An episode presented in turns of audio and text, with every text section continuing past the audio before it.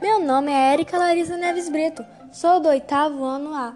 Hoje eu vim aqui falar sobre o teatro renascentista, que foi aquele produzido durante o período do Renascimento, que teve início na Itália no século XV, diferente do teatro medieval, que possuiu um caráter mais religioso.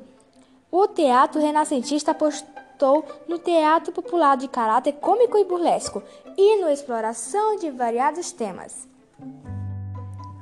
William Shakespeare foi um poeta dramaturgo e ator inglês tido como o maior escritor do idioma inglês e mais influente dramaturgo do mundo, e chamado frequentemente de poeta nacional da Inglaterra e de bardo do Avon.